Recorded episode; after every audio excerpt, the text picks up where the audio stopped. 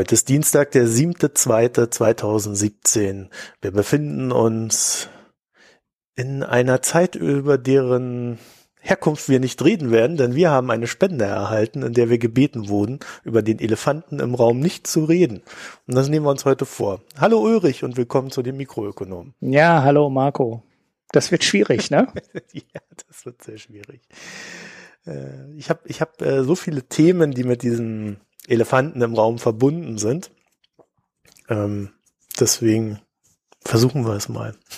Ich, man kann, man kann das ja, äh, wenn man ein Thema bespricht, aufgrund der aktuellen Verknüpfungen nicht so ganz aussparen. Aber heute haben wir ja theoretisch nur ein Thema, wenn wir das durchhalten. Äh, es könnte aber auch sein, dass das Thema ganz schnell abgehandelt ist.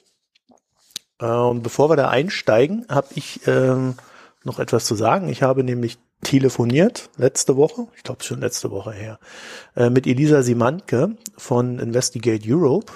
Und wer das nicht kennt, das ist so eine neue investigative ja, Redaktion mit, ich glaube, sieben oder acht Journalisten aus ganz Europa, äh, unter anderem mit dabei aus Deutschland Elisa Simanke, die das Ganze, ähm, äh, äh, ja, wie heißt koordiniert und Harald Schumann äh, vom Tagesspiegel, der vom Tagesspiegel dafür freigestellt worden ist.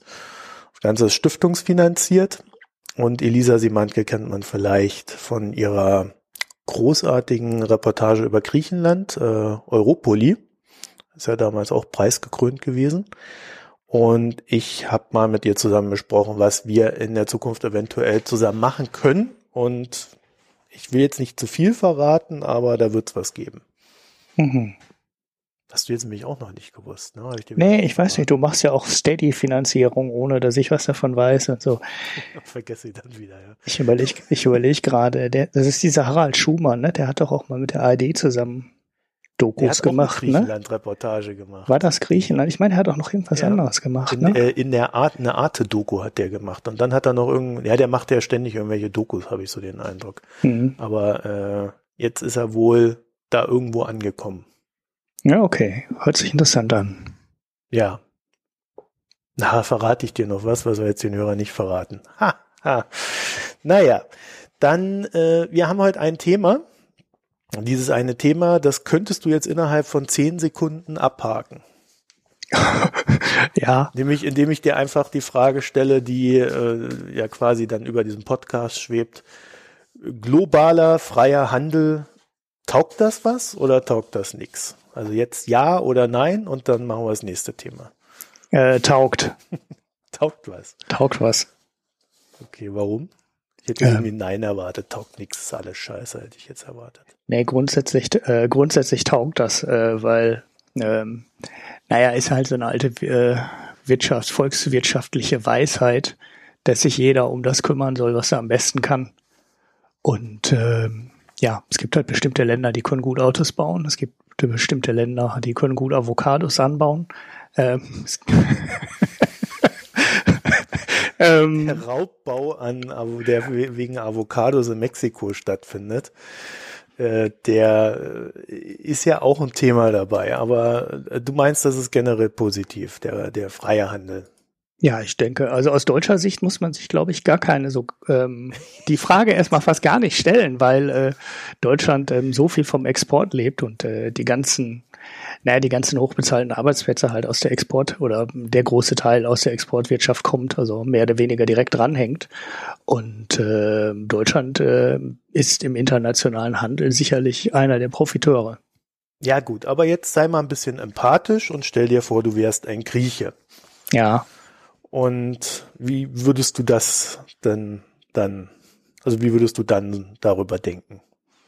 Ja, ich weiß nicht, ob das dann, ähm, ob das für Griechenland wirklich besser wäre, äh, wenn die jetzt, ist ja jetzt total theoretisch, weil mit Griechenland haben wir, haben wir ja schon immer gehandelt. Ähm, aber ähm, würde es den Griechen besser gehen, wenn sie keine deutschen Autos mehr kaufen würden und sich die Autos selber bauen? Ja, wenn sie sich dafür das Geld nicht aus Griechenland, äh, aus, aus Deutschland leihen würden, würde es ihnen dann vielleicht besser gehen, ja.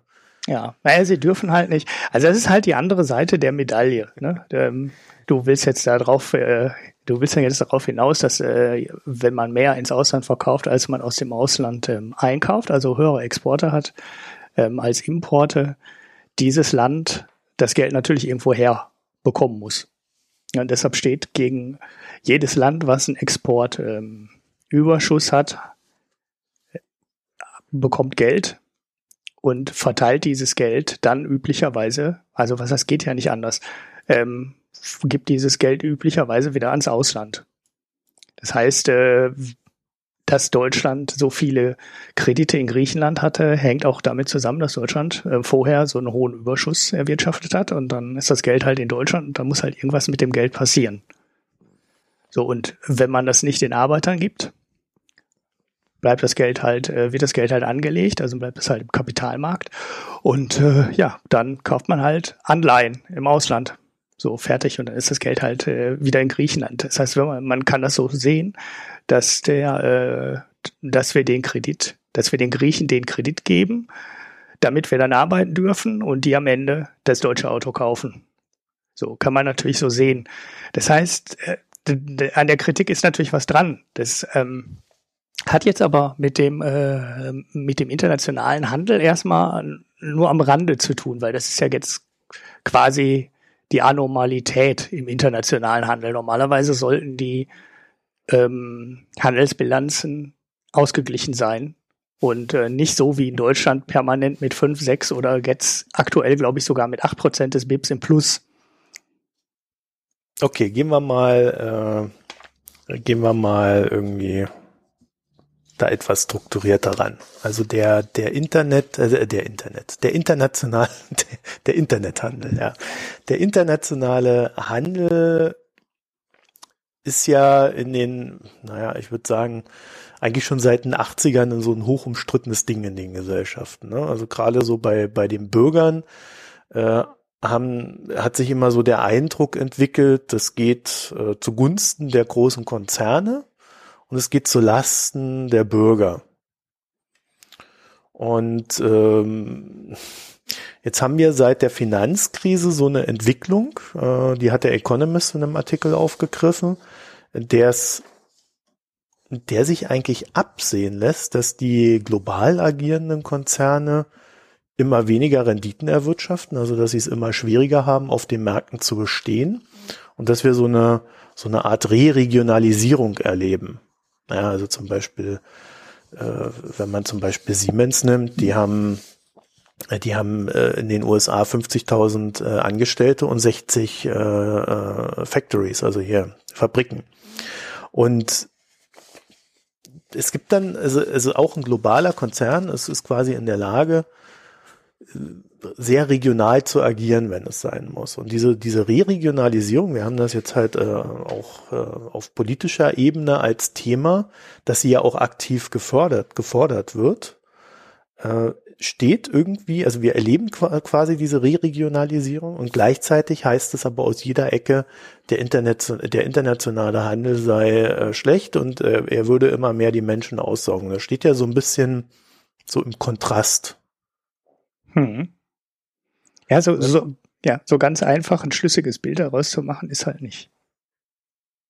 Ja, sonst müssten die internationalen, äh, international agierenden Konzerne ja die sein, die die unglaublichen Margen erwirtschaften. Und das ist ja das, was der Economist-Artikel halt sagt, dass die ähm, Konzerne, die international agieren, also äh, vorrangig international agieren, nicht die sind mit der überdurchschnittlichen Rendite, sondern ähm, das sind eher die, die sich in den letzten, waren das zwei Jahrzehnte, drei Jahrzehnte, wie war der Zeitrahmen, ähm, schlechter entwickelt haben als die Konzerne, die überwiegend ähm, lokal agieren. Was schon eine ziemlich interessante ähm, Erkenntnis ist, sich aber mit dem, ähm, was die Volkswirte sagen, was der internationale Handel halt bringt, ähm, nicht widerspricht, weil das ist ja ein, genau die Sache, die passiert und die möglicherweise auch erklärt, warum die Arbeiter ähm, nicht vom internationalen Profit, äh, vom internationalen Handel ähm, profitieren, der internationale Handel erhöht halt den Wettbewerb. Und Wettbewerb führt bei Unternehmen normalerweise dazu, dass die Margen sinken, also dass man schwieriger Gewinne erwirtschaften kann. Und ähm, das wird im Kapitalismus halt oft nach unten durchgereicht. Das heißt, es stehen nicht nur die Firmen stärker im internationalen Wettbewerb, sondern auch die Arbeiter im stärkeren Wettbewerb. Und das erklärt vielleicht auch ziemlich schlüssig, warum die internationalen Firmen ähm, eine geringere Marge haben und äh, warum auch viele Arbeitnehmer äh, von der Internationalisierung nicht profitieren. Mhm. Wäre meine These. Hm. Du hast halt mehr Wettbewerb, mehr Wettbewerb, mehr Wettbewerb. Und ja, ich glaube halt, äh, dass beim, also ich glaube beim internationalen Handel, der ja auch einhergeht mit diesen ganzen Handelsabkommen, über die wir ständig streiten in unseren Gesellschaften, äh, da wird immer eine Sache vergessen. Und die scheint mir, dass selbst wenn du einen Wirtschaftsraum schaffst, in dem jeder den gleichen Regeln unterliegt, da sind erstmal per se die Gesellschaften anders strukturiert. Also jede Gesellschaft ist anders aufgebaut. In Deutschland hast du einen größeren Sozialstaat, in den USA einen kleineren Sozialstaat, also in, in Relationen gesehen. Also es sind halt andere, hat halt jeder so seinen anderen Fokus. Was du aber nicht aufheben kannst, ist, dass die Staaten untereinander konkurrieren. Wenn du so ein Handelsabkommen abschließt, dann sagst du halt nur, ja, das ist jetzt unser Regelwerk, dem unterliegen wir alle.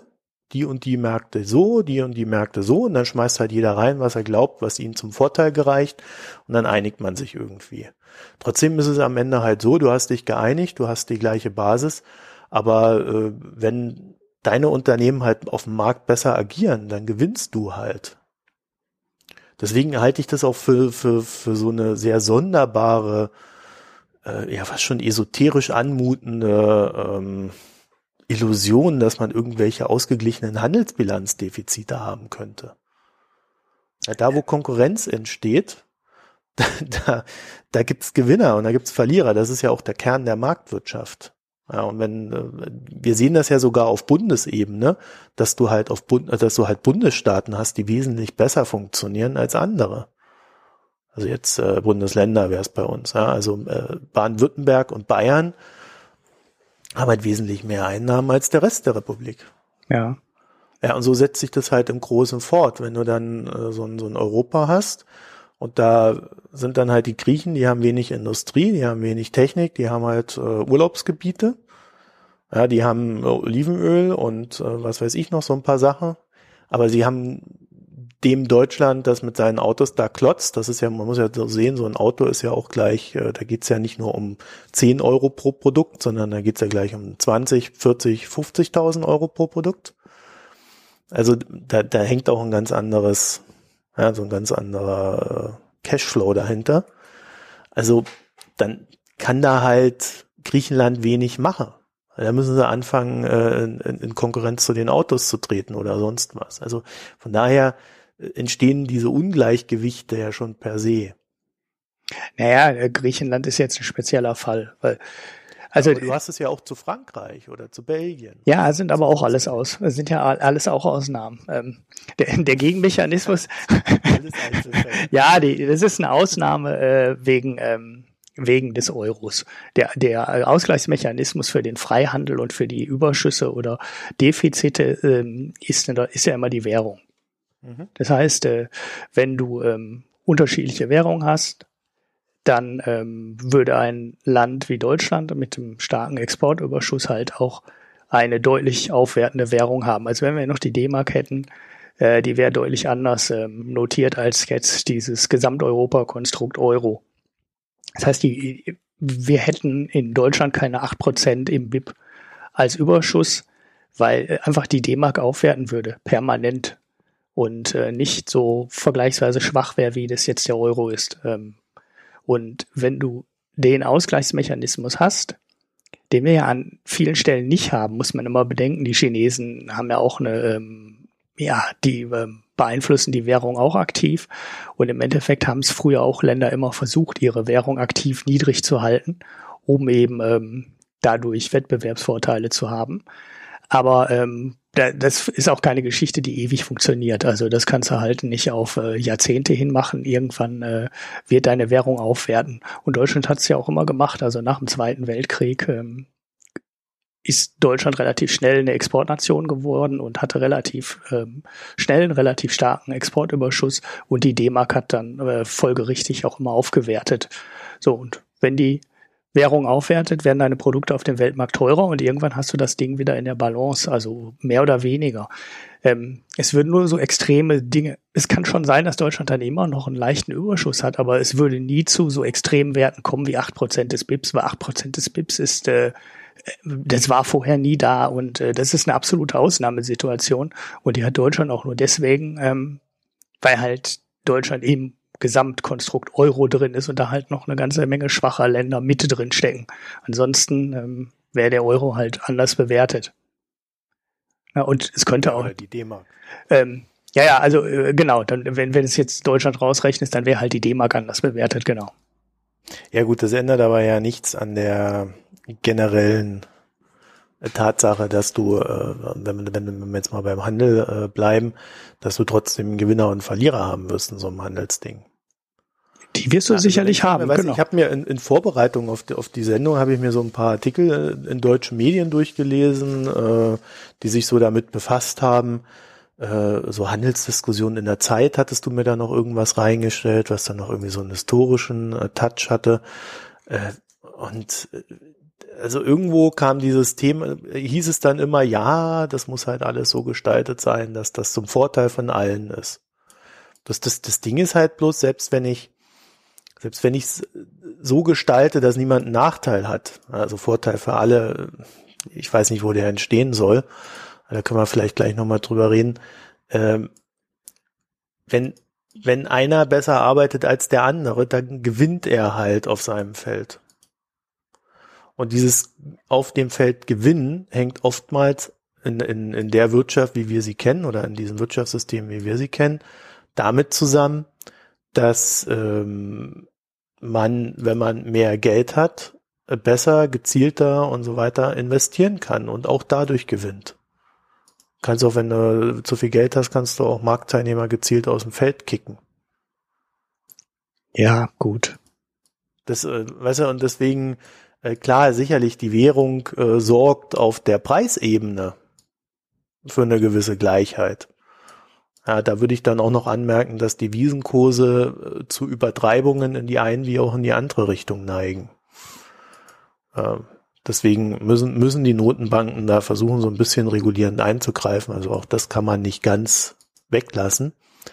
Aber äh, allein die Preisebene reicht nicht. Als der Euro 1,60 war, ich glaube, wir hatten das letztes, der hatte, hatten wir letztes Mal schon das Thema, als der Euro bei 1,60 zum Euro, äh, zum Dollar war, dann sind die deutschen Waren trotzdem gut verkauft worden. Hat sich keiner dran gestört. Riesennachfrage aus China, Riesennachfrage aus den USA. Es gibt halt einfach keinen oder gab damals keinen, der so gute Maschinen gebaut hat wie wir. Das waren ja noch nicht mal die Autos. Ja, also das sehe ich irgendwie nicht, dass man das durch eine Währungsregulierung komplett rauskriegt. So, und deswegen, deswegen finde ich Griechenland halt doch ein ganz gutes Beispiel, weil woher soll es denn kommen bei ihnen? Also woher soll die Konkurrenzfähigkeit, also gehen wir mal davon aus, sie hätten jetzt nicht diese Schulden, sondern wären halt so hoch verschuldet wie wir in Deutschland. Also hätten, nehmen wir mal an, sie hätten einfach die gleichen Bedingungen.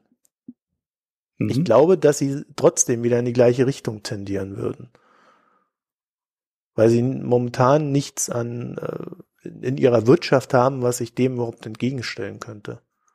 Naja gut, du könntest auch als Feriennation äh, überleben. ja, das hört sich jetzt ein bisschen doof an, ne? aber Florida macht auch nichts anderes. Also Florida hat auch keine Wirtschaft, wie sie die ähm, an den großen Seen in Amerika haben. Das hat wirtschaftlich nichts miteinander zu tun. Ähm, Florida ist äh, Freizeit- und Rentnerparadies. Und ähm, an den großen Seen und in New York und Kalifornien wird gearbeitet und das Geld verdient. Das ist schon, ähm, das, äh, das kann auch innerhalb eines Landes ähm, oder innerhalb eines Währungsraums massive Unterschiede geben ähm, bei den Sachen, die die jeweilige Region oder das jeweilige Land dann halt herstellt und treibt. So, das ist äh, na, also stell dir vor, jetzt, also eigentlich, du, du könntest ja, es gibt ja noch einen anderen Aus, Ausgleichsmechanismus bei ähm, Exporten und Importen. Also der geht auch wieder über die Preisschiene. Normalerweise müssten die deutschen Löhne ähm, für unsere hohe Wettbewerbsfähigkeit höher sein. Es müsste einfach mehr ausgeschüttet werden und dann hätten die deutschen Arbeiter auch mehr Geld. Oder die deutschen Arbeiter könnten auch weniger arbeiten. Ähm, und dann hätten sie mehr Zeit für den Urlaub und würden dann vielleicht auch nach Griechenland und nach Spanien fahren und da auch mehr Geld ausgeben. Weniger ne? Geld kriegen. Nee, sie sollen ja, sie, sie, sollen ja mehr Geld kriegen, weil sie bisher zu wenig, kriegen. genau, weil sie bisher halt zu wenig bekommen. Ähm, und äh, da sind schon Ausgleichsmechanismen, ähm, da sind ja schon Ausgleichsmechanismen da, die werden aber halt, äh, naja, die Unternehmen wollen das nicht. Also logischerweise wollen die das nicht, weil es ja viel schöner, ähm, wenn sie den Gewinn einstreichen können und äh, der nicht als Lohn ausgezahlt wird. Und du bist aber trotzdem der Meinung, dass der internationale Handel, so wie er jetzt so ist, dass er dann gut ist. Also äh, grob für alles, über alles gesehen, ist er erstens gut und zweitens ja auch gar nicht vermeidbar. Also wir gehen in den Supermarkt und gucken, was da für Sachen rumliegen und äh, vieles von dem geht einfach gar nicht in, äh, in Deutschland. Ähm, anzubauen und herzustellen. Ähm, Avocados zum Beispiel. Genau. Ähm, kommen aus Spanien. Äh, kommen die in Deutschland aus Spanien? Aus Israel kommen, glaube ich, auch viele. Ne? Also es ähm, gibt ein paar, ich glaube Marokko, ich weiß nicht, aber Spanien stand letztens dran, ja. die ich da hatte. Ja. Okay, Israel macht, glaube ich, auch viel. Äh, da kommen die Pommelos her.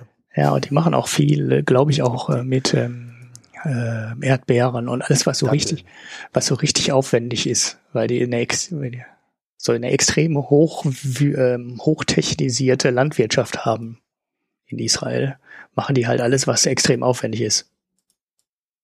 Mhm. Naja, also ich, ich weiß nur, dass die, die, ähm, die Datteln von den israelischen Siedlern kommen. Ah. Also da kann man sich dann auch wieder streiten, ob man das kaufen möchte oder nicht. Ja, aber wie willst du es anders? Äh, also den internationalen Handel gab's, den gab's ja immer in, in bestimmten Sachen und du hast halt auch viele Industrien, wo du ähm, ja nicht alles vor Ort produzieren kannst. Ne? Also sowas wie die Automobilindustrie in Deutschland, das ist halt ein Cluster. Ne? Also das ist halt nicht, ähm, da hängt halt alles zusammen. Man ja, sagt ja immer die produzieren, ne? Das ist dann halt äh, eine Frage, wie teuer das wird. Genau, das war ist das, was ich meinte. Das Auto genau. halt nicht mehr 30.000, sondern auf einmal 50.000 Euro. Und dann ist tatsächlich, glaube ich, die Frage, wie viel kriegst du davon dann noch verkauft? Ja, und das ist halt das große Problem. Das ist ja auch das ganze Problem bei den internationalen Handelsbeziehungen. Und wenn da jetzt irgendjemand, dessen Name wir jetzt nicht nennen wollen in dieser Sendung, meint, ähm, man äh, könne einfach alles lokal produzieren, ist das bei der Menge der Produkte, die heute hergestellt werden, auch einfach ähm, gar nicht so einfach möglich. Du kannst halt nicht ähm, es gibt in einer Automobilfabrik wird üblicherweise ein Automodell produziert und das wird dann in die ganze Welt verschifft und äh, manche ähm, Firmen haben dann zwei Werke, in denen sie das eine Modell produzieren weltweit. Aber das ist dann, glaube ich, auch ähm, die Oberkante. Und es gibt genügend Firmen, BMW ist eine davon, die praktisch jedes Modell nur in einem einzigen Werk produzieren und dann werden die halt hin und her über die ganze Erde gefahren.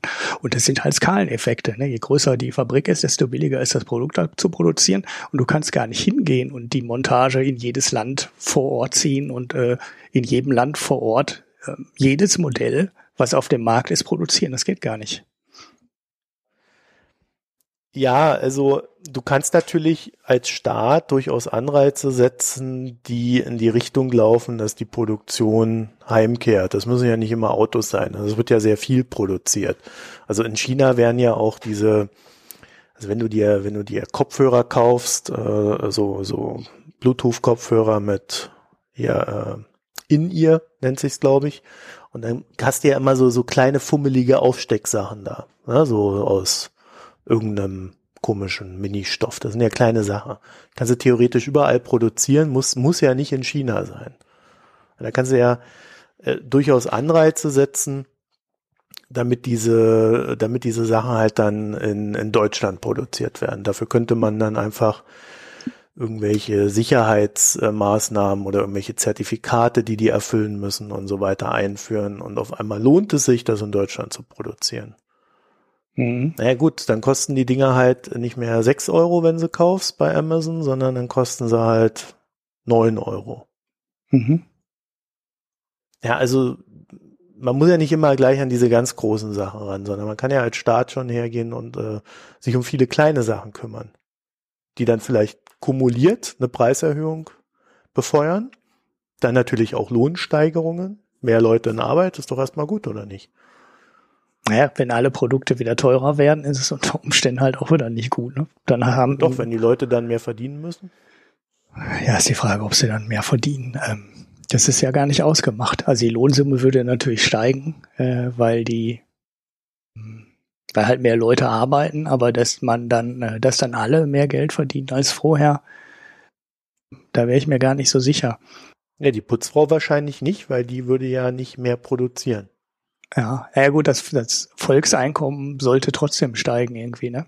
Ich überlege jetzt gerade, ähm, wo ich die Grafik gesehen habe, wo das jemand ähm, durchgerechnet hat und versucht, auf die ähm, Einkommensverteilung ähm, zu brechen. Also die haben geschaut, äh, wenn wir jetzt zum Beispiel 30 Prozent Zoll auf alles aus dem Ausland ähm, setzen würden, wen das am meisten betreffen würde. Und da ist halt äh, da in der Grafik war, also ist eine Berechnung, ne, kann auch stimmen, muss nicht, ähm, relativ klar zu erkennen, dass die Zeche der ganzen Nummer natürlich die Leute bezahlen, die relativ wenig verdienen.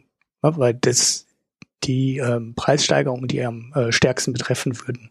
Und die haben es versucht, über eine Inflationsrate zu berechnen, wie viel deren persönlicher Warenkorb ähm, teurer würde. Und das ist ja für jeder, für, für jeder ähm, Einkommensklasse eine, ein anderer Warenkorb. Ne? Also die Leute, die wenig verdienen, die haben halt viel Miete da drin und viel Lebensmittel da drin und halt diese Grundsachen da drin. Und ähm, ja, je mehr Geld du verdienst, desto wichtiger wird dann irgendwann das Auto und äh, Elektronik und der Urlaub und so. Ne? Das ändert sich halt über die Einkommensklasse logisch. Und da kam relativ klar raus, äh, dass wenn du ähm, zu den Besserverdienenden gehörst, dich das quasi gar nicht betrifft. Also da war so diese zusätzliche Preissteigerung irgendwo so bei 0,2, 0,3 Prozent. Aber in dem unteren Bereich war es deutlich irgendwie, ich weiß nicht, ob es anderthalb Prozent war. Ich habe die Grafik leider nicht mehr wiedergefunden. Ich dachte, ich hätte sie mir gespeichert, aber ähm, ich habe sie nicht wiedergefunden jetzt hier in der Vorbereitung auf die Sendung. Und man sieht dann schon, dass die Leute, ähm, die halt viel Geld ausgeben können und selber äh, viel Geld ausgeben müssen, weil sie es einfach zum Leben brauchen und äh, relativ wenig verdienen, von Importzöllen am meisten betroffen würden. Das ist im ja, Endeffekt, das ist, das ist wie bei Mehrwertsteuererhöhung. Genau, das ist im Endeffekt auch plausibel. Ja, das ist noch ein bisschen, das ist glaube ich noch ein bisschen extremer als bei der Mehrwertsteuererhöhung, äh, weil die Produkte, die halt, weil du halt, wenn du wenig verdienst, ähm, du auch billigere Produkte kaufst. Ne? Also wenn du jetzt in äh, Amerika in den Laden gehst, du hast die Geschichte ja mal ein paar, schon ein paar Mal erzählt, dann gibt's da Produkte, da steht drauf Buy American ne? oder Made in America und ne? Buy American. So, und wenn du dann äh, bei Facebook arbeitest und äh, sechsstellige Dollarsumme nach Hause bringst, äh, dann ist die, die dann ist, sind dir die Aufpreise für das Produkt egal. Ne? Das juckt dich nicht. Aber wenn du die Putzfrau in San Francisco bist, die sowieso schon nicht weiß, wie sie die ähm, extremen Mieten bezahlen sollen, dann betrifft dich die äh, Steigerung. Ja, und wenn klar. du dieses Billigprodukt aus China nicht mehr bekommst ähm, und du musst dann das Buy American Produkt kaufen, dann trifft dich das halt und du hast kein höheres Einkommen ja, also klar, das, es gibt mehr Leute, die Geld verdienen, aber du persönlich hast erstmal kein höheres Einkommen. Und ähm, dann werden deine Produkte ja, aber, aber alle teurer. Auch, auch auf die Straße und demonstrieren und sagen, wir wollen mehr Geld. Ja, das kannst du dann vielleicht über einen Mindestlohn irgendwie ausgleichen, ähm, indem du dann den Mindestlohn nach oben ziehst. Mhm. So, aber äh, ja, äh, es ist halt, ähm, es ist halt keine Rechnung, die so ganz, die so ganz so einfach ist. Und man muss ja dann. Die Effekte werden sich nicht sofort umsetzen. Ja? Also die Sachen werden sofort teurer und ihnen so ein Arbeitskampf geführt ist, vor allen Dingen in, in Ländern, in denen Gewerkschaften jetzt nicht so gut organisiert sind, wie sie zumindest in deutschen Fabriken organisiert sind oder bei der Deutschen Bahn oder bei der Lufthansa. Das, das sind ja auch Ausnahmeerscheinungen teilweise. Ähm, da würde, würden so eine Gehaltserhöhung natürlich eine Weile dauern. Also ich glaube, die die, äh, die Erhöhungen jetzt im US, äh, was war das hier für die für die Fastfood-Industrie, wo sie irgendwie das, äh, das Mindesteinkommen von 8,50 oder 59 auf 15 Dollar hochgesetzt haben in irgendwie mehreren äh, Schienen über mehrere Jahre hinweg. Das war ja ein ewiger, ja, ein ewiger Kampf. Weil da haben die ja wirklich ewig dafür gekämpft, dass die Leute da äh, überhaupt eine Erhöhung bekommen, ja, mit großer Widerwehr und so weiter. So ein jahrelanger Prozess. Also das heißt, die, die Leute, die, die, die es am härtesten trifft, die würden äh, erstmal, bis es, bis, bis die Schmerzgrenze dann erreicht ist und sie auf die Straße gehen, äh, würden sie wahrscheinlich äh, ziemliche Einschnitte erleben. Ja, davon können wir ausgehen. Ich meine, dahinter steht halt immer die Frage, äh, ist das ein Grund zu sagen, also ich meine, wir, wir, wir reden jetzt so ein bisschen abstrakt über, über internationalen Handel. Na, die Frage ist ja immer, wie ist er ausgestaltet? Du kannst ja auch Handelsverträge schließen, in denen du äh, die Rechtssysteme angleichst, aber äh, indem du jetzt nicht irgendwie äh, speziell äh, Unternehmen oder sonst irgendwelche Industrien bevorteilst. Ja. Du kannst einfach sagen, du stellst es auf, auf das gleiche Rechtssystem, sodass du, sodass eine Vereinheitlichung stattfindet. Und ich denke mal, das ist ja das Ziel jedes Handels, äh, jedes Handelsvertrages, dass du du, dass du Effizienzgewinne für die Unternehmen dadurch erzielst, dass sie einen einheitlichen Handlungsrahmen haben. Ja. Das ist ja die Grundidee dahinter. Ja, das ist, äh, also das hast du ja auf äh, mehreren Ebenen. So äh, viel Widerstand gegen die ganzen Freihandelsabkommen kommt ja äh, aus den Ecken. Also das ähm, ist das Rechtssystem, ähm, abstrakt gesprochen, aber das ist, glaube ich, das, was die Leute gar nicht so wirklich ähm, bewegt sondern äh, was die Leute bewegt, ist A, ähm, der erhöhte Wettbewerb. Das ist zwar auch sehr abstrakt, aber es führt natürlich dazu, dass ähm, bestimmte Arbeitnehmer auf einmal im internationalen Wettbewerb standen, in dem sie vorher nicht standen. So, das ist äh, für die Arbeiter ähm, unschön. So, die finden an Freihandel gar nicht toll.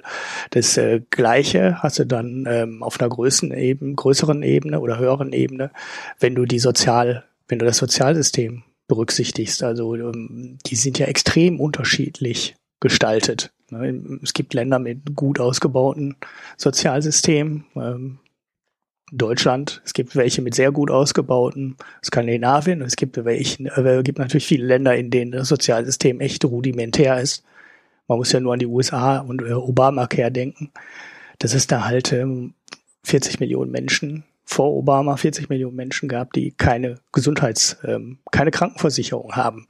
Sowas ist ja in, in Deutschland nicht, sowas wäre in Deutschland quasi nicht vorstellbar. So, da hat man schon natürlich schon Sachen, die inkompatibel sind.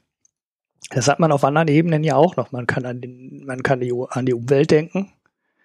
Wenn man ähm, die Bilder von den Smogstädten in China kennt, dann liegt das zwar nicht nur an den Fabriken, sondern auch an den Kohlekraftwerken und den Autos, ähm, die da teilweise ohne Cut durch die Gegend fahren. Aber es liegt eben auch viel an den Fabriken. Ähm, das sieht man in Indien oder in Bangladesch auch, wenn man da mal gesehen hat, wie da in Textilfabriken äh, teilweise gefärbt wird, äh, wie die Textilien da gefärbt werden und der Mist einfach in den Fluss gekippt wird. Das ist natürlich dann ähm, nicht mehr das, was man fair nennen würde. Und das Gleiche gilt im Endeffekt auch bei ähm, CO2, uh, äh, bei CO2-Ausstoß und ähm, Klimasachen, auch da haben wir an vielen Stellen einen Wettbewerb, der einfach nicht mehr, ähm, der nicht fair ist. Also wenn man sich anschaut, was in der Deutsch, was in Deutschland für Strom bezahlt wird und äh, wenn man sich anschaut, was in China für Strom bezahlt wird, das sind halt äh, zwei Sachen, die nicht zueinander, die nicht zueinander passen, wo einfach kein äh, fairer Wettbewerb mehr da ist. Und wo man dann unter Umständen eventuell auch entscheiden muss, ähm, dass man äh, da sagt, ähm, nö, da ziehen wir jetzt aber eine Grenze äh, ein.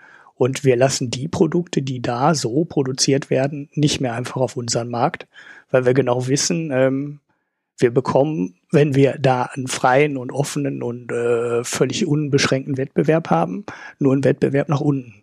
Weil wir bekommen von den deutschen Standards aus äh, wir werden äh, die ähm, Entwicklungsländer nicht auf den Standard kriegen, äh, den wir haben wollen oder den wir für akzeptabel halten.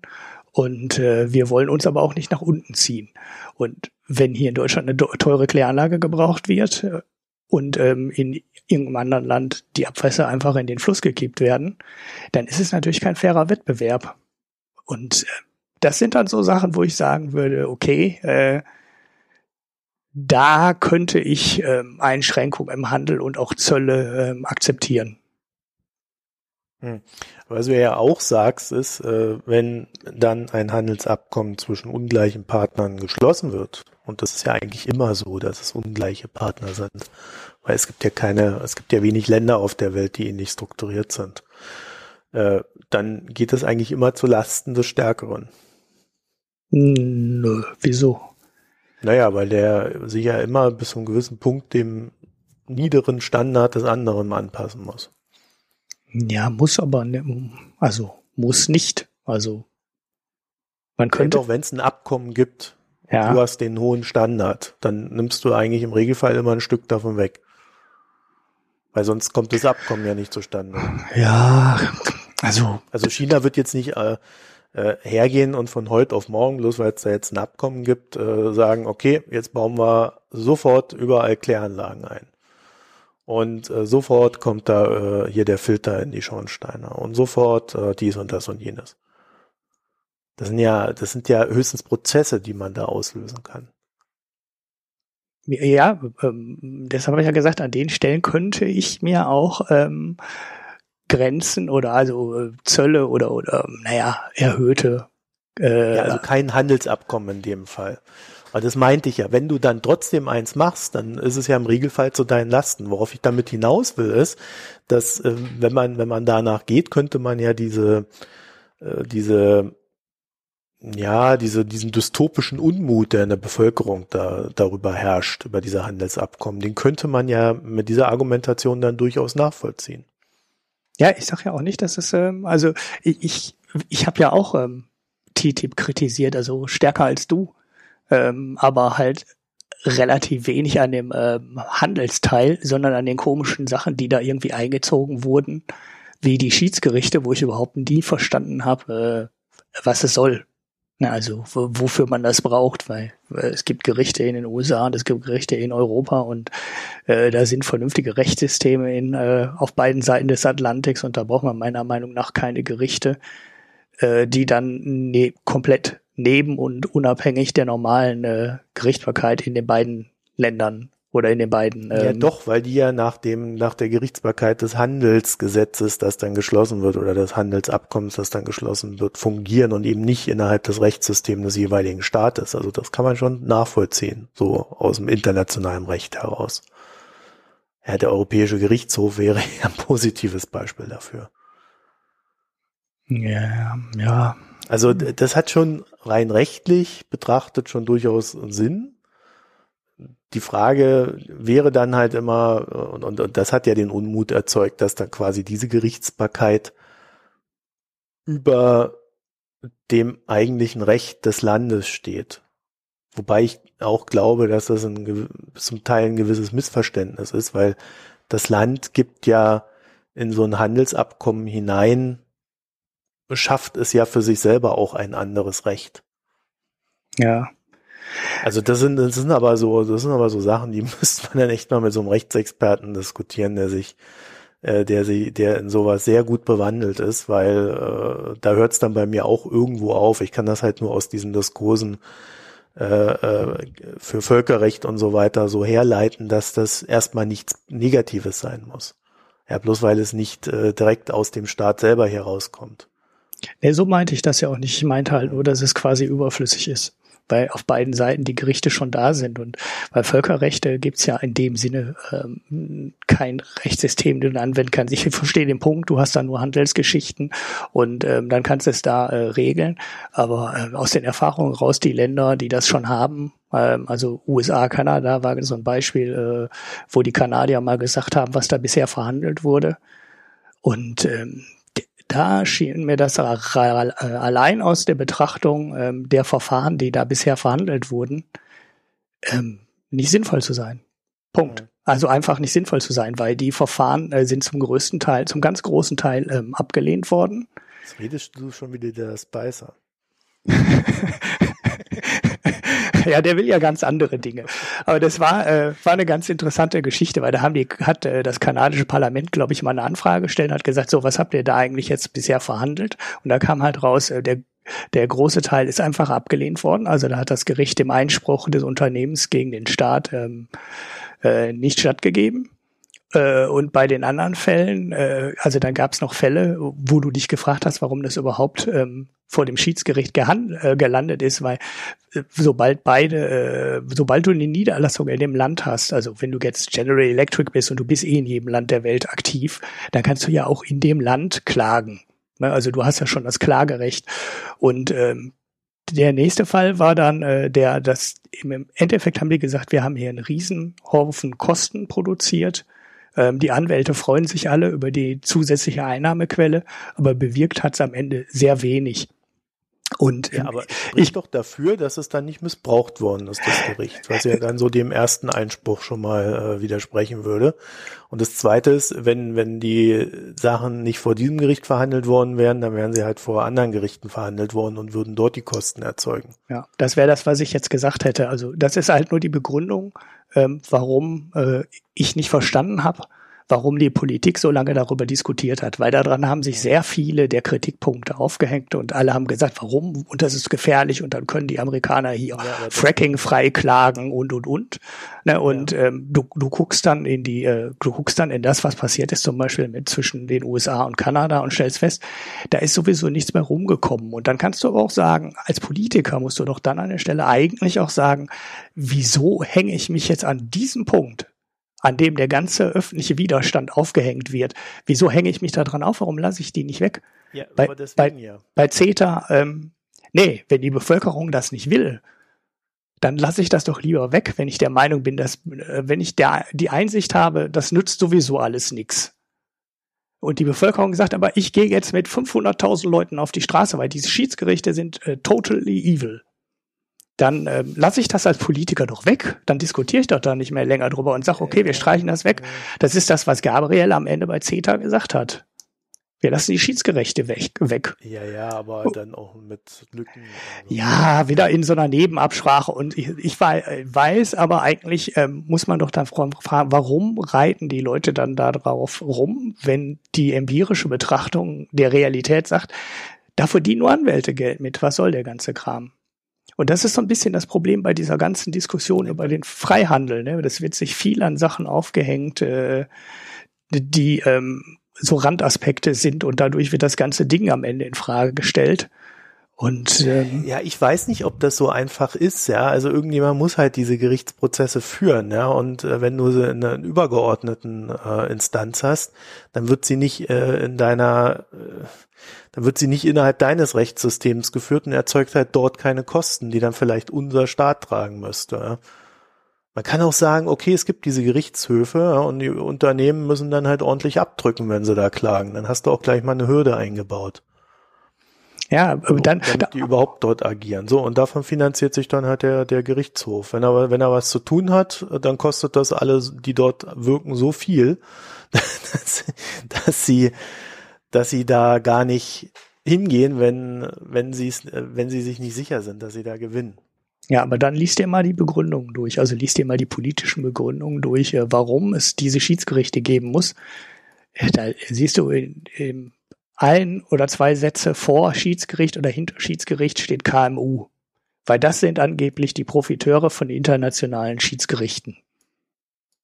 Und äh, da komme ich nicht mehr mit. Also die, das ist halt unfassbar teuer. Und wenn man, wenn ich jetzt äh, glaube, dass ähm, irgendein deutscher Softwareentwickler mit zehn Angestellten in Amerika äh, da eine Klage sinnvoll durchziehen kann vor diesem Gericht, weil er irgendein Produkt in Amerika aus irgendeinem schwachsinnigen Grund nicht verkaufen darf, ähm, glaube ich nicht, dass das äh, ein gangbarer Weg ist. Ich glaube wirklich, das ist eine Nummer, wo ähm, hochbezahlte Rechtsanwälte und äh, hochbezahlte Richter und die ganz großen Firmen ähm, dann gegen Entscheidungen von Staaten mehr oder weniger ausschließlich klagen.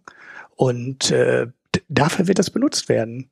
Und ähm, nicht, ähm, nicht für dieses immer äh, aufgehängte und wir brauchen das für die kleinen Unternehmen, damit äh, Wettbewerbsfähigkeit da ist.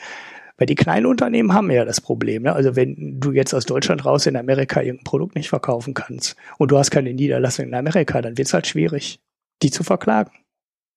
Nach einem Reaper-Absturz machen wir die Geschiedsgerichte an dieser Stelle mal dicht. Ähm, also äh, das Thema ist ja ist ja also jetzt mal Also ich glaube, man kann nicht sagen, internationaler Handel ist erstmal per se gut oder schlecht, sondern ich glaube schon, man muss sagen, ja, es kommt halt auf die Regeln an. Und es kommt auf den Einzelfall an. Und man braucht nicht für alles, braucht man äh, irgendwie einen internationalen Handelsvertrag.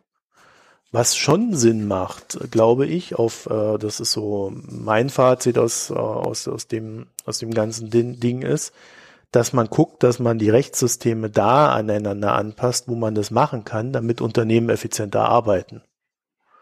Ja, also dass sie halt Rechtssicherheit haben, dass sie äh, zwischen den Rechtszonen keine, äh, keine erhöhten Kosten haben, dass man äh, die Zölle abschafft, soweit das halt möglich ist, außer da, wo sie vielleicht sinnvoll sind. Und natürlich wird es, da wir ja immer hier über Menschen sprechen, äh, immer darauf hinauslaufen, dass darauf hinauslaufen, dass Regierungen versuchen werden, ihre Märkte zu ihren Gunsten abzuschotten.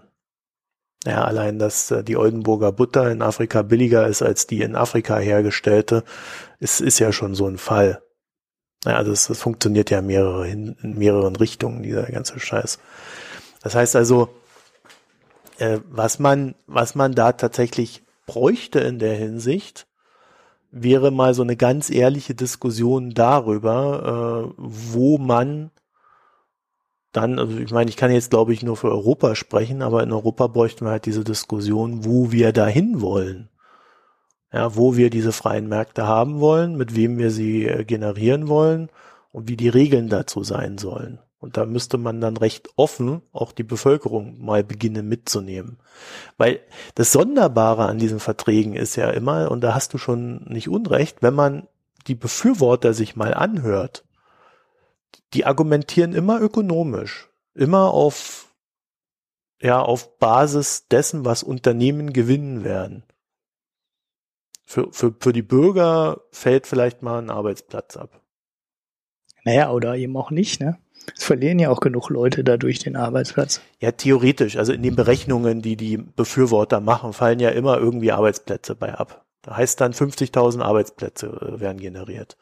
Ja. Dass vielleicht 100.000 verloren gehen, weil, weil dann halt die eigene Industrie nicht äh, fit genug ist, um gegen die andere Industrie in, in dem Bereich zu bestehen.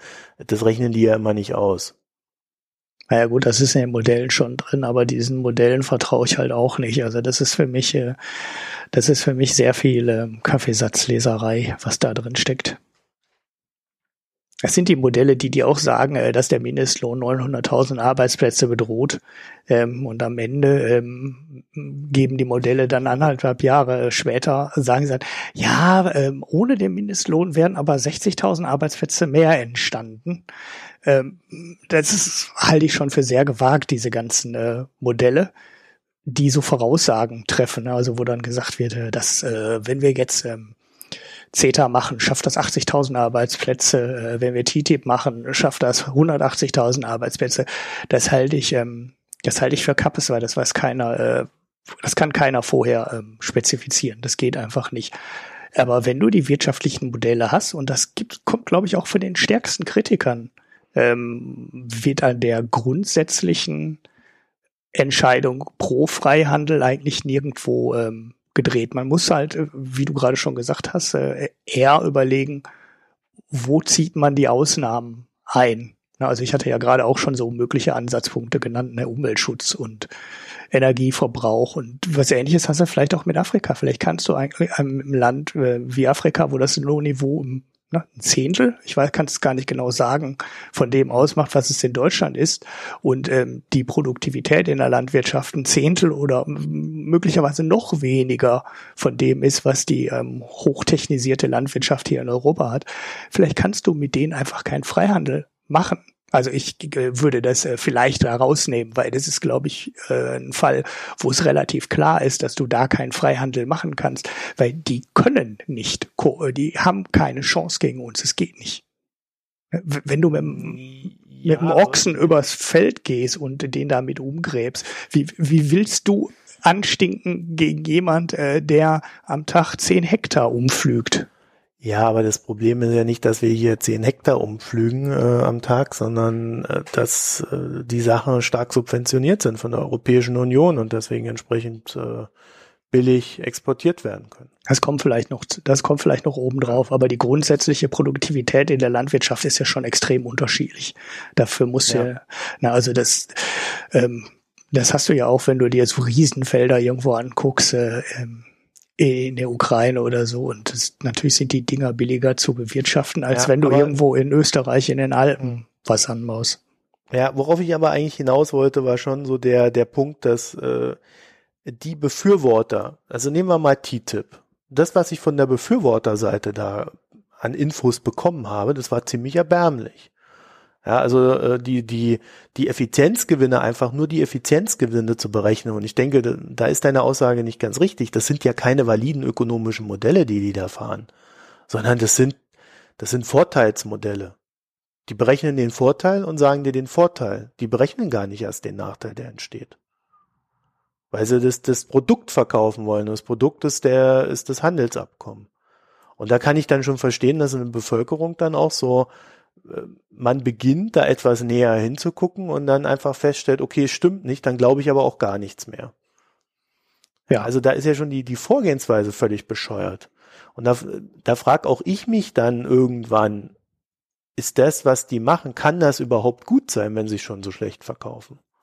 Ja. Ich bin ja, was Handelsabkommen betrifft, bin ich jetzt äh, recht unverdächtig. Ich bin da erstmal tendenziell dafür, wenn es untergleichen erfolgt. Und äh, wenn der, wenn die Gewichtung auf dem rechtlichen Aspekten liegt. Ja, also da geht's um reine Effizienzgewinne. Da geht's um, um Angleichung äh, der zueinander gehörenden Wirtschaftsräume die EU wäre ja ein klassischer Fall eines Handelsabkommens. also der, das sehr stark ausgewachsen ist. Mhm. Aber das war halt mal die Grundlage. Naja, das war mal die Europäische Wirtschaftsunion.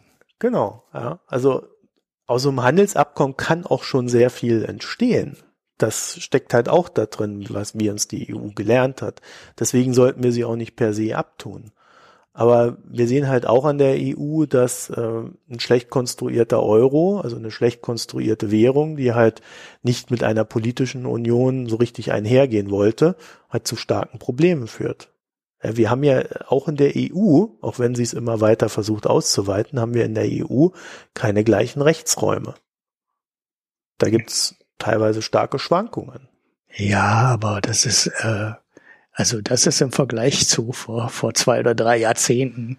Ja, glaube ich. Besser ist es geworden, aber das heißt ja nicht, dass es gut ist. Mass massiv in die richtige Richtung gelaufen. Also die, die, die krummen Bananen und die geraden Bananen und die geraden Gurken äh, waren ja genauso Richtung, ähm, warum alles immer einheitlicher geworden sind. Da ist die EU ja auch massiv übers Ziel hinausgeschossen, aber ähm, das sind ja alles auch dieses Roaming, ne? also jetzt die Abschaffung der Roaminggebühren im Mobilfunk ist ja genauso eine Geschichte, damit jeder äh, in jedem Land ähm, hin und her ähm, telefonieren kann und fahren kann, ohne sich noch Gedanken darüber zu machen.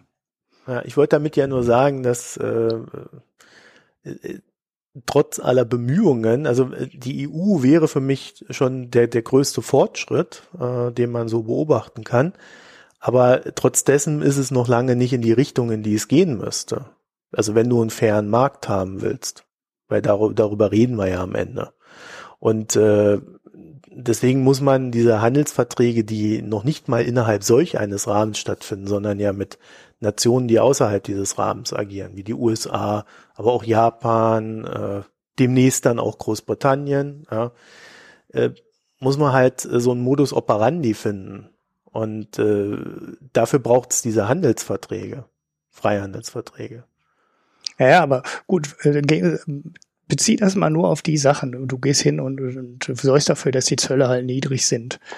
Und ich glaube, das ähm, große Problem an der Stelle ist, äh, die Berechnung mit den Arbeitsplätzen und so mal an beiseite gelassen, aber was dabei entsteht, ist logisch. Ähm, es gibt äh, Leu es gibt auf der einen Seite Gewinner und es gibt auf der anderen Seite Gewinner. Ja. Dazu gehören auf beiden Seiten aber eben auch Verlierer. Ne?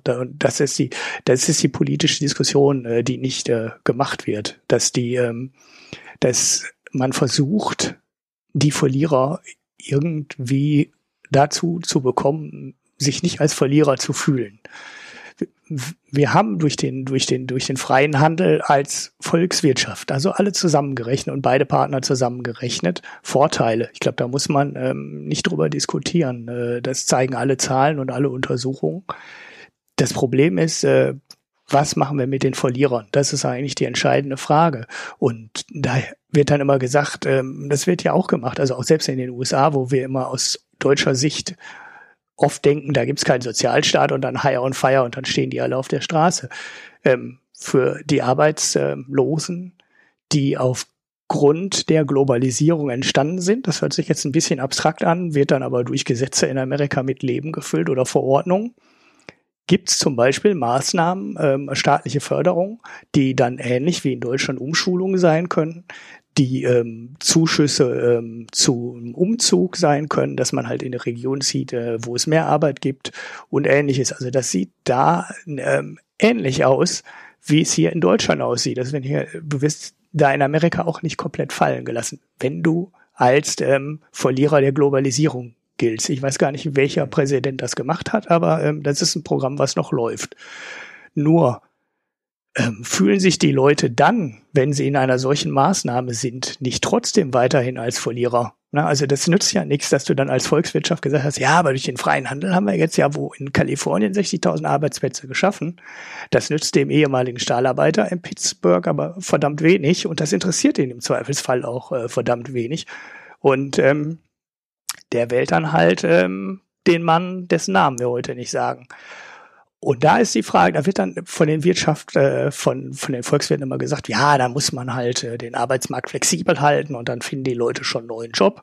Äh, aber ich glaube, ähm, das, das ist halt mehr als den Job. Und das ist selbst mehr als einfach nur wieder einen Job zu finden. Wenn jemand 20 Jahre oder 30 Jahre ähm, Kohle gefördert hat oder Stahl gemacht. Ich meine, ich bringe immer die Ruhrpott-Geschichten hier, aber das sind Leute, oder das ist bei Bauern nicht anders. Das sind ähm, Leute, die sind stolz auf das, was sie gemacht haben. Die identifizieren sich auch mit ihrem Job. Und wenn du sagst so, ja, ich habe da jetzt einen Job als Paketfahrer oder ich ähm, habe da einen Job ähm, an einer Ölquelle in Texas oder irgendwas, da wollen die unter Umständen nicht hinziehen. Die wollen vielleicht auch einfach den Job nicht machen, weil sie den nicht so mögen. Die haben sich den ja immerhin mal ausgesucht irgendwann, als sie jung waren. Ähm, und oft auch mit einem Grund ausgesucht, den Job. Die wollen einfach nichts anderes machen. Der Job ist aber trotzdem weg.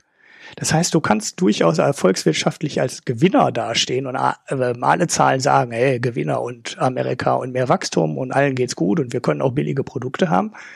Derjenige, der seinen Job verloren hat, ist, fühlt sich aber trotzdem noch als Verlierer und ähm, das Problem irgendwie äh, hat dafür keiner eine Lösung. Und da frage ich mich dann auch manchmal, ähm, ist es nicht besser, wenn man so manche Industrien einfach äh, ja am Leben hält? Sei es noch so künstlich und sei es volkswirtschaftlich noch so ineffizient.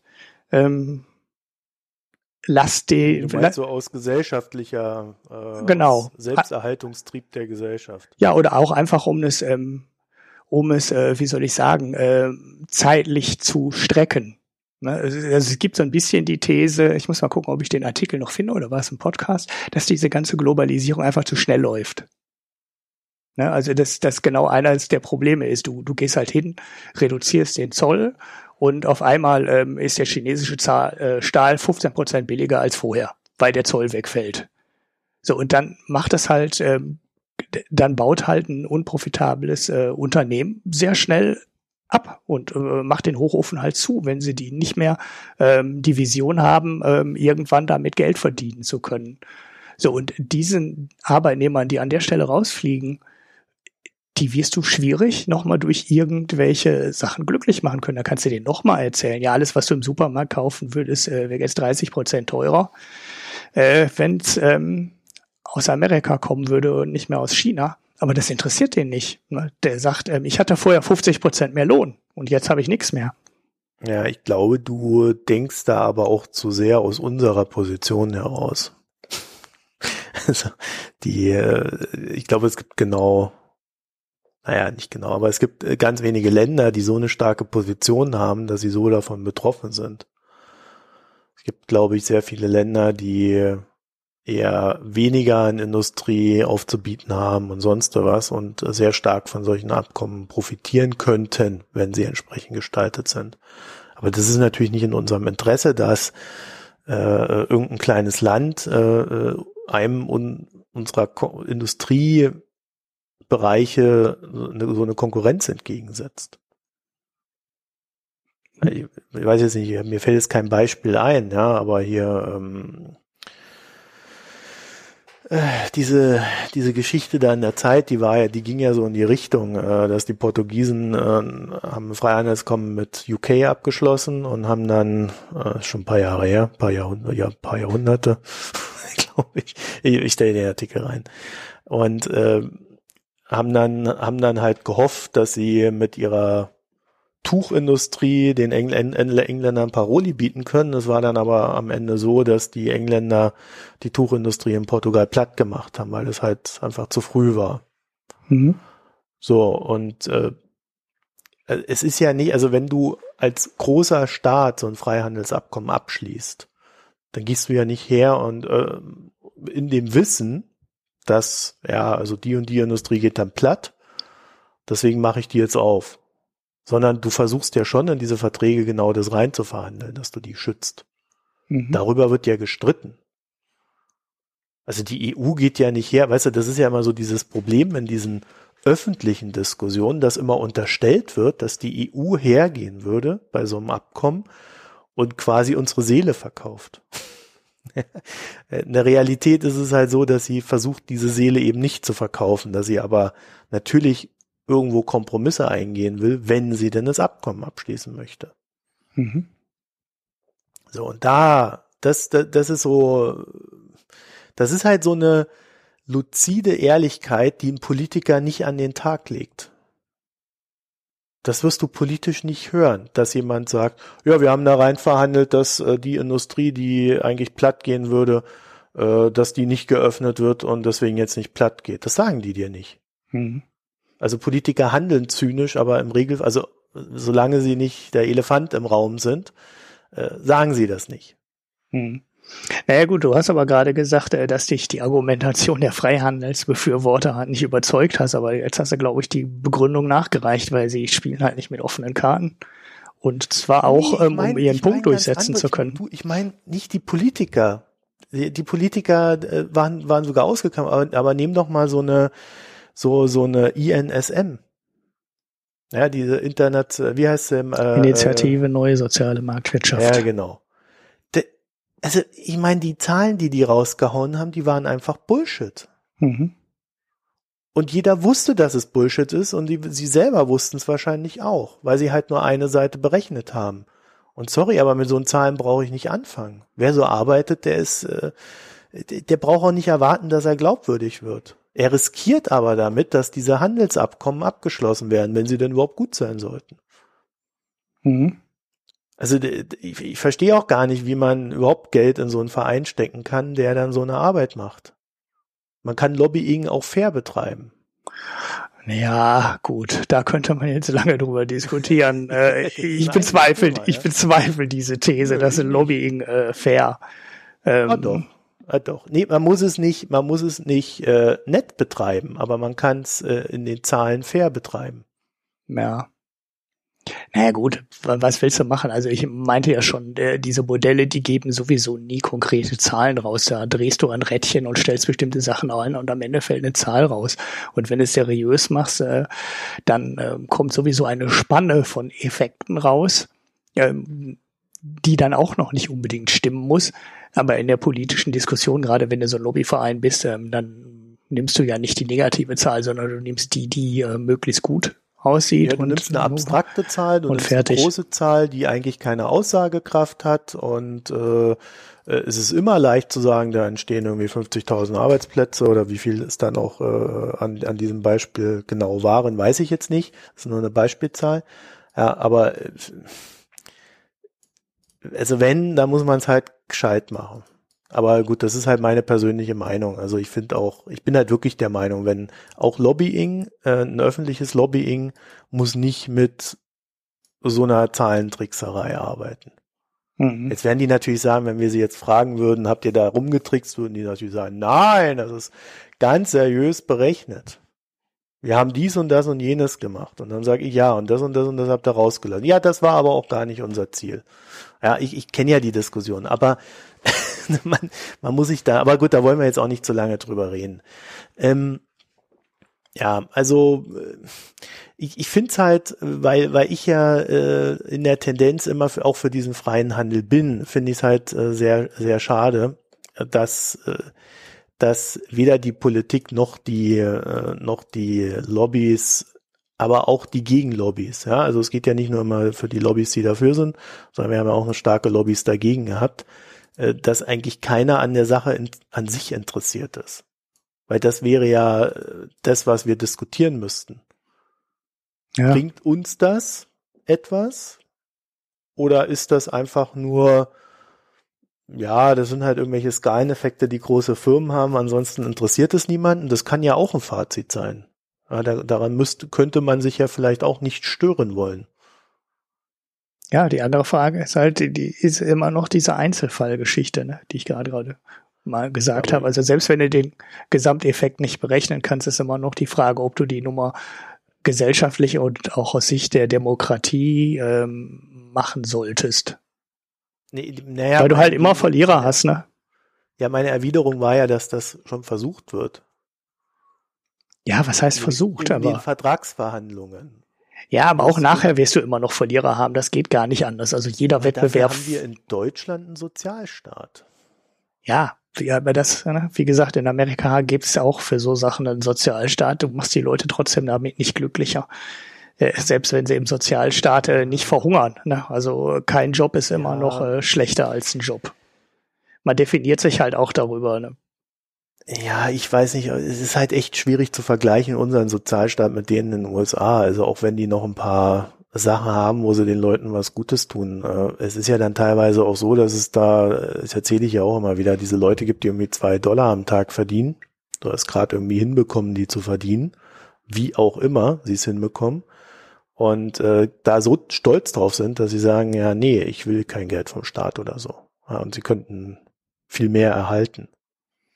Also äh, die USA sind ein echt schwieriges Thema in der. Ja, ja, ja, dann lass die USA halt weg, ne? Das dann, dann ja. machst du es halt nur in Deutschland.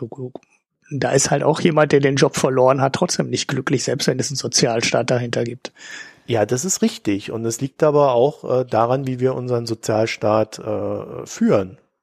Und, da, und darüber können wir dann halt als äh, Deutsche oder als, als Staatsbürger äh, halt auch äh, sehr gut streiten. Das machen wir ja hier auch immer wieder. Also wenn du, wenn du dir Hartz IV anguckst mit diesem ganzen Überwachungsapparat dabei, diesen ganzen Beschäftigungsmaßnahmen, diesen ganzen Zwangsmaßnahmen, äh, also dass die Leute äh, einen Hals kriegen und äh, die Fuß im Kopf werden, allein schon deswegen, ich glaube, das kann man absolut niemandem vorwerfen. Ja. Also, äh, also, du, man soll ja sowas immer nicht öffentlich sagen, aber ich wundere mich ehrlich gesagt, dass wir nicht öfter in, in unseren äh, Ämtern diesbezüglich irgendjemanden haben, der austickt. Weil äh, das äh, mit diesem, mit diesem, weißt du, wenn, wenn jemand schon am, am, am Limit arbeitet mit dem Geld, was er da hat, und dann kürzt man ihm noch das Geld. Und er kriegt weder einen Job noch kriegt er Geld und, und muss da irgendwo betteln gehen äh, und, und hier äh, zur, wie heißt das, ähm, da wo du da äh, einkaufen gehen kannst. Ähm, ja, du meinst so Secondhand, äh, Tafel, billig. Ja, ach so, ja, Essen, ja. Ja, und, und solche Sachen, da habe ich dann schon ein Verständnis. Und da, und wenn dann diese Leute die da nichts haben, dann auch noch an der Tafel, das wenige, was du dann dort kaufen kannst, dann auf einmal noch 50 äh, Flüchtlinge vor sich haben, die ihnen dann vielleicht den guten Apfel wegnehmen und dann nur noch der schlechte Apfel überbleibt. Da brauchst du dich auch nicht wundern, woher der ganze Fremdenhass kommt. Ja, aber das sind halt so, so, so deutsche Sachen, die, die ich mittlerweile sehr gut erklären kann, nachdem ich sie mir angeguckt habe wo übrigens auch das Deutschlandradio mit diesem Deutschlandradio-Hintergrund immer wieder super Reportagen macht. Äh, also ich finde das echt gut, was die da machen.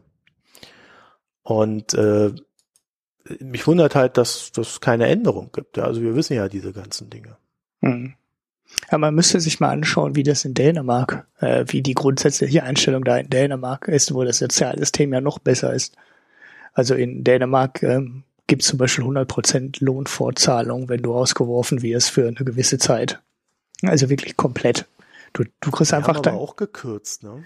Ja, ich, ähm, also die hatten, ähm, es, ich bin da nicht äh, komplett auf dem Laufenden, aber die hatten mal ein Modell, was die halt ähm, äh, gemeinschaftlich so erarbeitet haben, wie die das in Skandinavien ähm, häufig machen.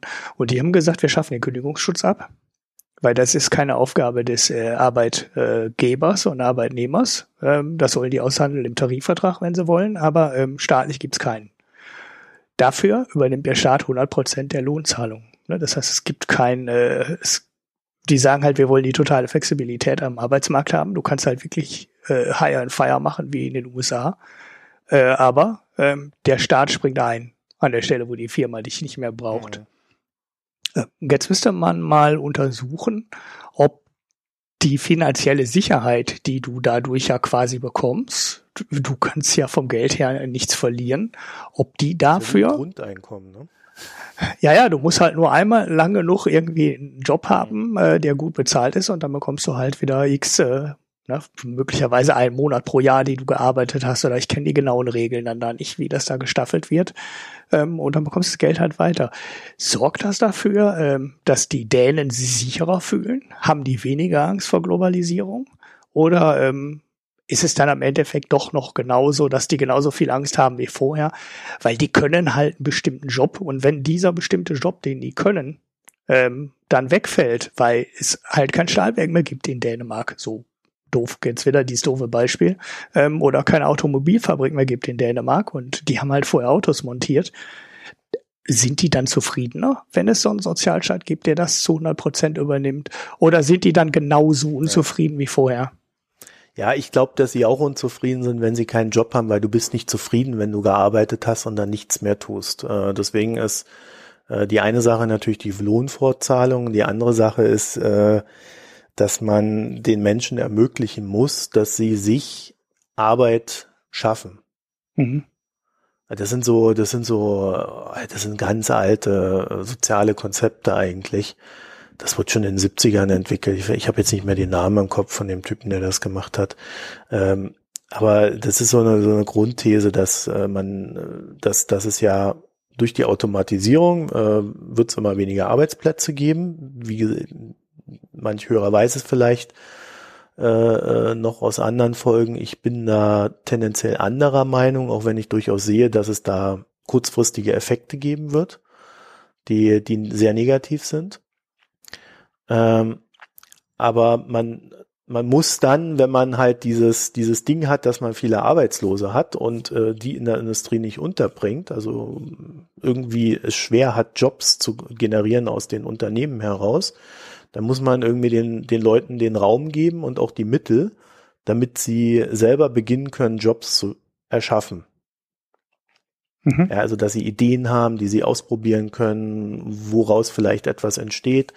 Das ist ja heutzutage, ich meine, das waren, wie gesagt, 70er oder 80er wurde das entwickelt, diese Ideen.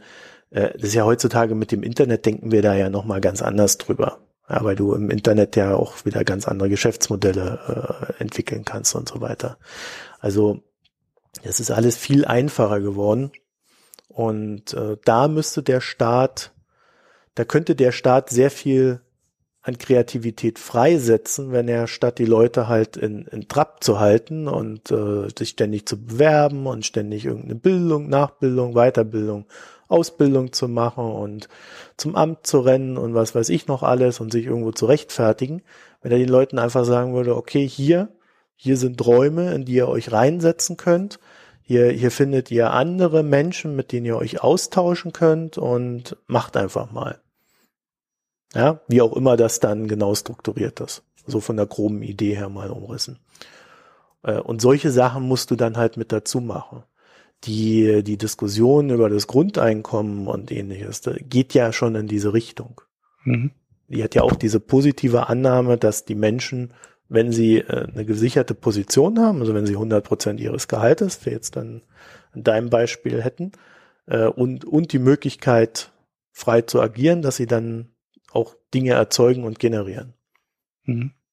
Und sei es nur, dass sie äh, für die ganze Nachbarschaft irgendwie die Gärten pflegen. Und jeder dann abends einen frischen Apfel auf dem Tisch hat. Mhm.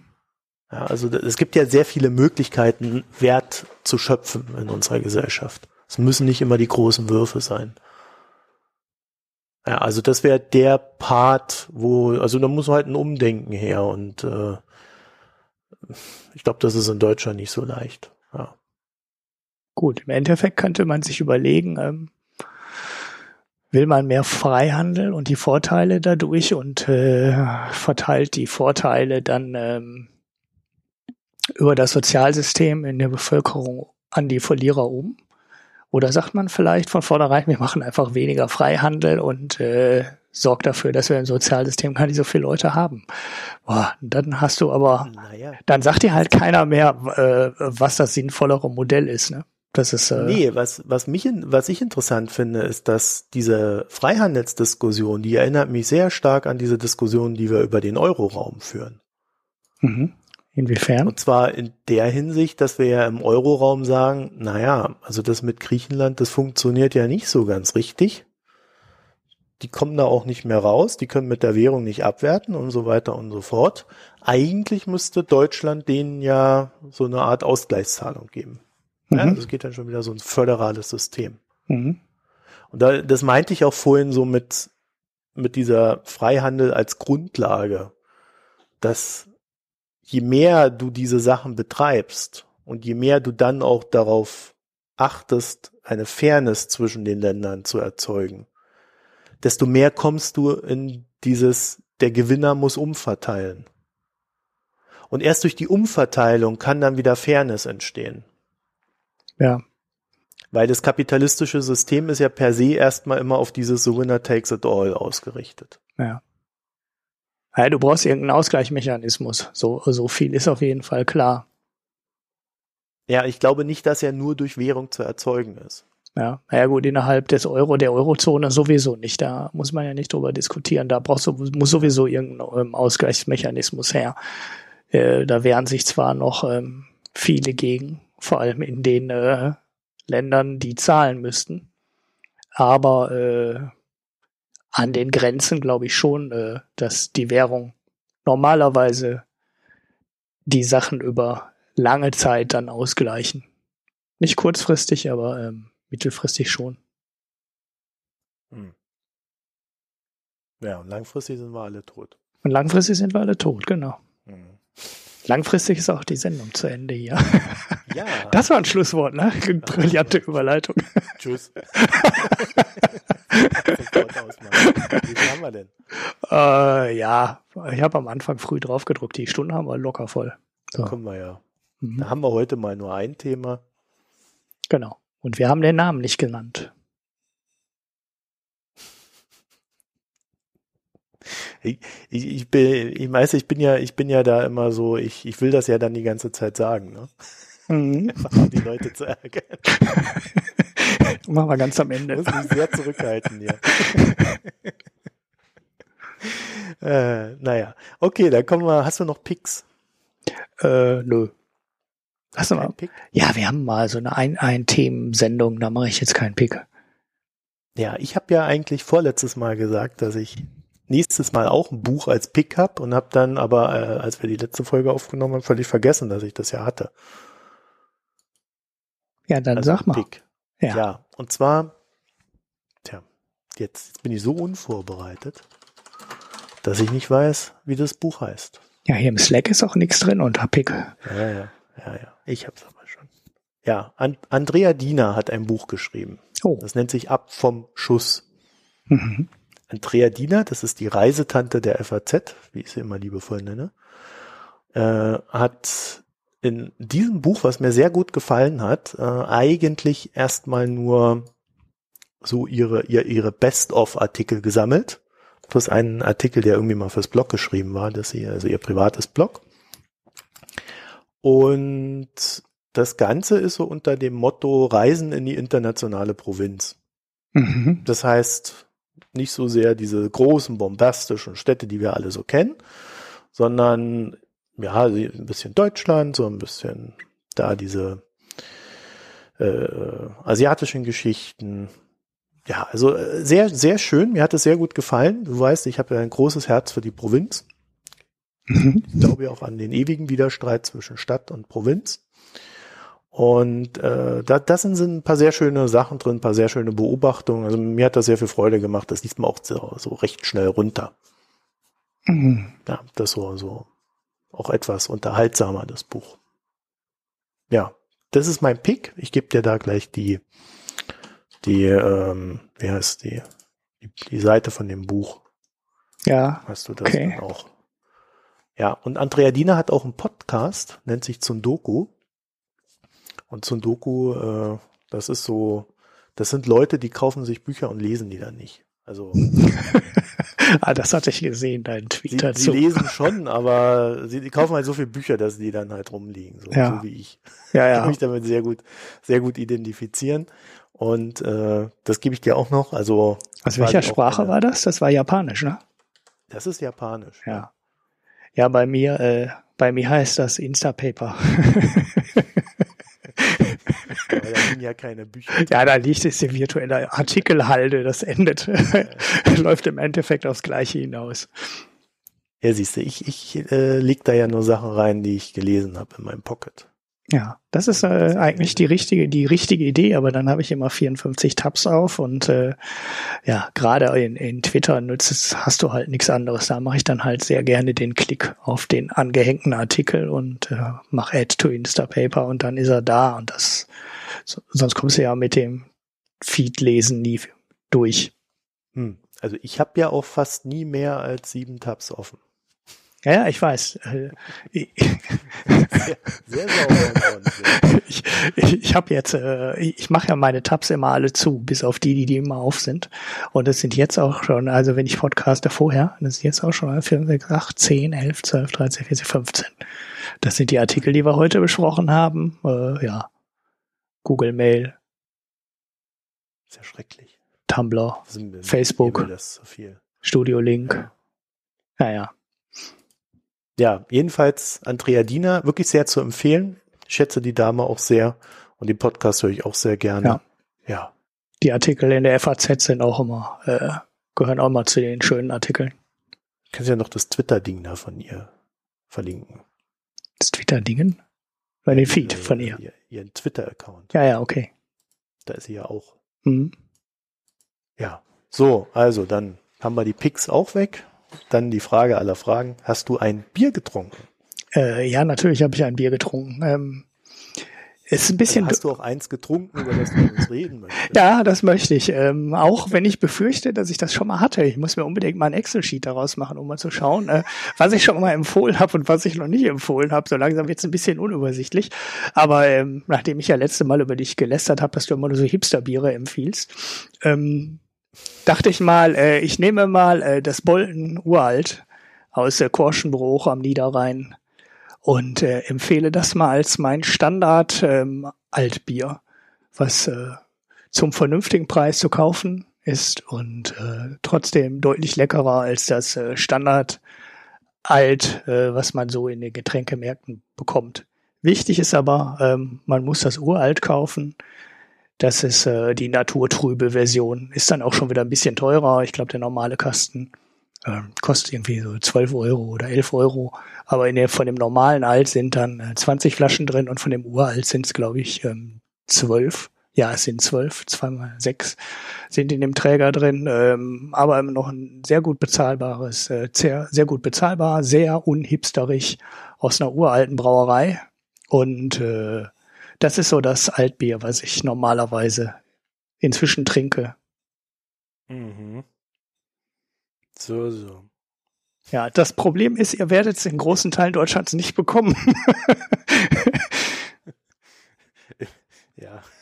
Das ist halt schade für die euch. Hörer, das, für die Hörer, die das nicht mitgekriegt haben. Der Alex hat ja auf Twitter äh, nach der letzten Sendung gemeint, äh, dass du ein Bierhipster bist. Ja, nur weil ich diese belgischen Biere, äh, ich verstehe gar nicht, wie man da Hipstertum machen kann. Das sind Leute, die seit 300 Jahren Bier brauen. Das ist ja wohl äh, so un unhipsteriger kann das ja gar nicht sein. Ja, aber sie werden erst seit einem Jahr in Deutschland verkauft. Nein, das stimmt nicht. Diese Rochefort kriegst du in Südholland äh, schon lange. Ja, in Südholland. Ja, da habe ich es ja her aus dem Urlaub an der Küste und also hier bekommst du die vor auch einem Jahr nicht. Ja, Der das stimmt hat erst schon. vor einem Jahr entdeckt, dass es Belgien überhaupt gibt. ja, die haben ja auch so oft keine Regierung, da kann man ja schon mal übersehen. Das haben wir nach dem Ersten Weltkrieg völlig verdrängt.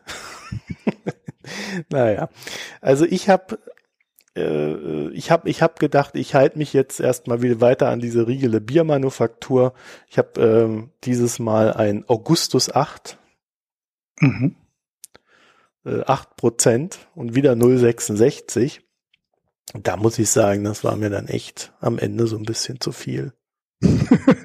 Ja, gut, so ein starkes Bier in der großen Flasche ist was anderes, ja. Ja, ja, ich habe ja erst die Fünfer, dann habe ich gedacht, dann gab es keinen Sechser und Siebener. Jetzt habe ich keins gefunden und dann, ja, ich meine, jetzt gibt's nur noch Neuner, Zehner, aber ich glaube, einen Elfer gab's auch irgendwo oder irgendwie sowas. Naja, also ich weiß nicht, ob ich da jetzt noch weitermachen will. Ich fand das etwas arg viel. Das Aroma ist reife Banane an feinem Karamellnoten. Mhm. Also das Karamell habe ich nicht so raus. Das Banane war, ja, kann man sagen, das äh, mit etwas Wohlwollen Was ist das denn? muss auch sagen, ich Bier? habe das nur wegen der Banane geholt. Ich mag Banane. Und ja, also das schmeckt ganz gut, aber man merkt schon, dass, also für mich ist das einfach zu viel Alkohol Mhm. Bier. Die sind da nicht so, die Belgier verstecken das einfach besser. Ja, ich finde auch, dass es ähm, in den hellen Bieren eher äh, durchkommt als in den dunklen. Weil die dunklen halt von der Tendenz her immer viel malziger sind. Und dann geht in dem malzig-süßen, geht der Alkohol halt viel stärker unter. Also der wird halt, wird halt versteckt.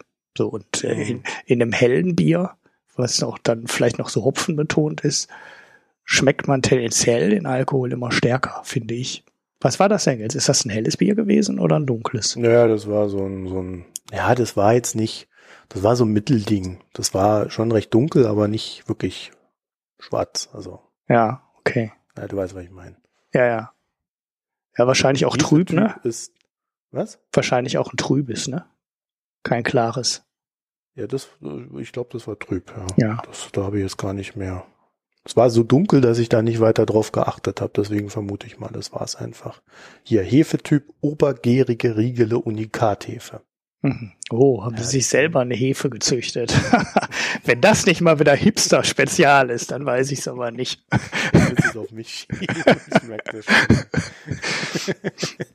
ja, nee, also ähm, war ganz, also vom Geschmack her ganz nett, wenn das so 5% hätte, äh, hätte mir das, glaube ich, sehr gut gefallen. ja. So, also, ja, da werde Ja. ich mir das wohl auch mal holen müssen. du meinst, du kommst damit besser zurecht, oder wie? Äh, äh, Ja, weil ich wahrscheinlich häufiger so starke Biere trinke. Und dann gucke ich mal, was so ähnlich ist. Aber wenn ich schon nicht verraten, welche Hefe da drin ist, dann ach, weiß ich auch nicht. Ich weiß nicht, hatte ich dir das gesagt? Diese Riegele, die gibt's sogar in Moskau. Also wenn, wenn Ja, genau, das hattest du mal dann bist erzählt, ja. So ganz weit weg vom Schuss. Ja. Ja, ich kenne das hier in den Getränkemärkten, habe ich das noch nie gesehen. Da kenne ich das Ja, nicht. Da vielleicht krieg, krieg ich dir mal eins. da mit. kriege ich zwar, aber in der Metro gibt's sie aber. In der Metro hatte ich die mal gekauft. Ah, Irgendeins hattest du mal. 8. Ja, irgendeins hattest du mal ähm, getrunken, meintest, das ist lecker und das habe ich mir dann auch geholt.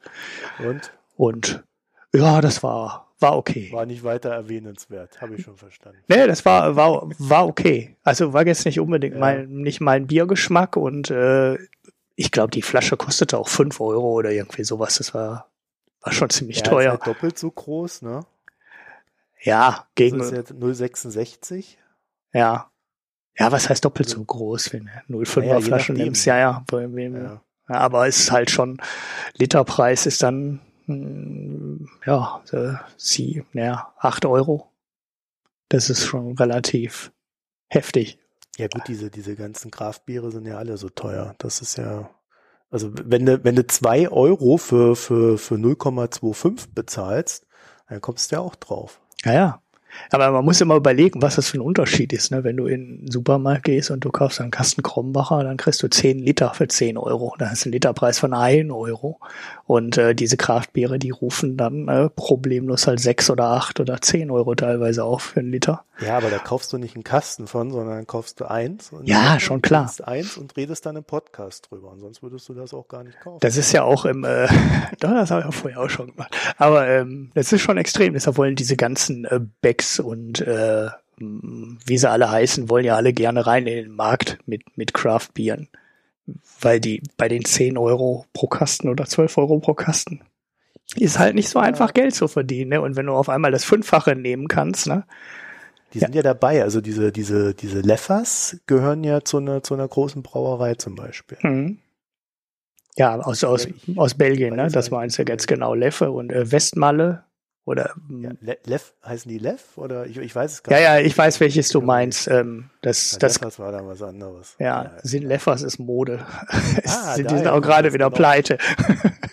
ähm, es gibt ja in Oldenburg eine Sinleffers Filiale, die war immer eigenständig. Aha. Die gehörte gar nicht zu Sinleffers. Ja, das hat doch, äh, also die waren schon mal pleite. Ich weiß, das war hier im Zentrum in Oberhausen, ist auch eine ziemlich große Filiale von ja, denen. Aber unsere hier nie, weil die nie dazugehörte. Die das gehörte ist ja, irgendwo anders dazu. Das ist ja schräg, ja. Ja. Ja, dann halt wahrscheinlich irgendwie Geld abgedrückt für den Markennamen oder irgendwie sowas. Ja. Haben wir auch nie drum gekümmert. Naja, in dem Sinne, dann würde ich sagen, bis nächste Woche. Ja, wir freuen oder? uns auf Feedback, wie immer. Ach so, ja. Gebt uns Sterne, iTunes-Kritiken, folgt uns auf Twitter. Der Mikroökonom-Account, der braucht noch viel mehr Twitter-Follower. Äh, ja. Ich hoffe, ja, wir haben mal ja. ein Thema halbwegs umfassend behandelt. Und äh, nächste Mal kümmern wir uns dann wieder um den orangen Mann, weil der wird dann bestimmt schon wieder irgendwas gemacht haben. Aber heute nicht. Wir haben uns auf Versprechen gehalten. Ich habe nur einmal den Herrn Spicer erwähnt. Ja, das darf man. Das darf man. Der wird ja jetzt entlassen, der Herr Spicer, weil er von einer Frau äh, parodiert wurde. Das nehme ich als Pick. Komm, ich habe doch noch das, einen Pick. das Video, das packe ich noch in die Show Notes, weil das ich habe äh, mal seit langer Zeit wieder Tränen gelacht. es war wirklich gut, ja. Man muss so äh, über die ersten 30 Sekunden hinwegkommen. Also mit dem Kau Kaugummi kauen fand ich ein bisschen doof. Ja, ja, ja, das braucht aber ein bisschen, bis das in Fahrt kommt, aber dann ist es ja, richtig gut. Da, da wird es richtig Okay, gut. Haben wir das auch noch zusammen. Also dann, schöne Woche. Ja, tschüss. Tschüss.